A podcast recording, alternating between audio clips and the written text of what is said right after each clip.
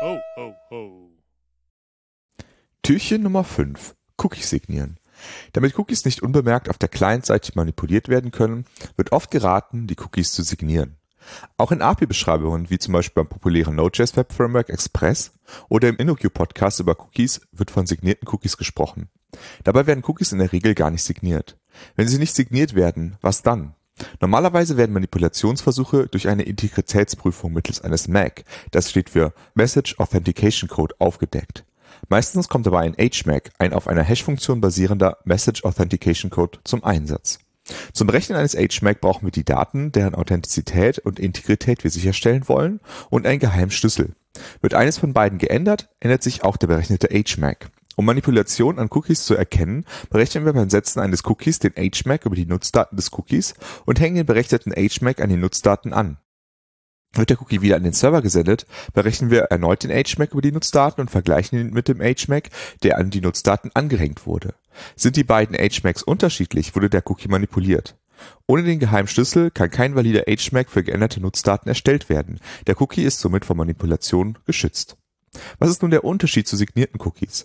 Auch bei signierten Cookies wird die Authentizität und Integrität der Cookies geschützt.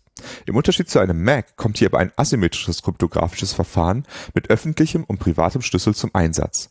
Die Nutzdaten werden mit dem privaten Schlüssel signiert und die errechnete Signatur wird, genau wie beim MAC-Verfahren, an die Nutzdaten im Cookie angehängt. Da die Verifizierung der Signatur mit dem öffentlichen Schlüssel erfolgt, kann nun jeder Authentizität und Integrität der Nutzdaten überprüfen, der im Sitz desselbigen ist. Macht das für euch in der Praxis einen Unterschied und solltet ihr statt einem MAC lieber eine richtige Signatur einsetzen? In vielen Fällen wird die Antwort wohl klar Nein sein. Ein MAC ist nämlich im Gegensatz zur Signatur in der Regel sowohl schneller zu berechnen als auch kleiner und verbraucht somit nicht so viel Platz in den ohnehin schon auf 4 Kilobyte begrenzten Cookies. Normalerweise müsst ihr die Integrität und Authentizität auch nur vor euch selbst beweisen und niemand anderem, sodass die Verifizierung mittels öffentlichem Schlüssel, den ihr anders als die Geheimschlüssel beim MAC-Verfahren, beliebig weitergeben könnt, auch keinen Vorteil bringt. Einzig, wenn die Cookies nur von wenigen Servern gesetzt werden, aber von vielen verifiziert werden müssen, bieten signierte Cookies einen Vorteil. Zum Beispiel, wenn Authentifizierungscookies nur von ein oder wenigen Authentifizierungsservern gesetzt werden, aber alle anderen Servern im System diese verifizieren können sollen.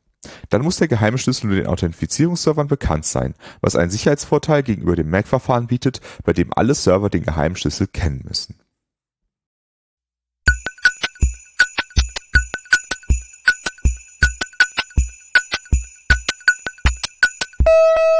ho, ho.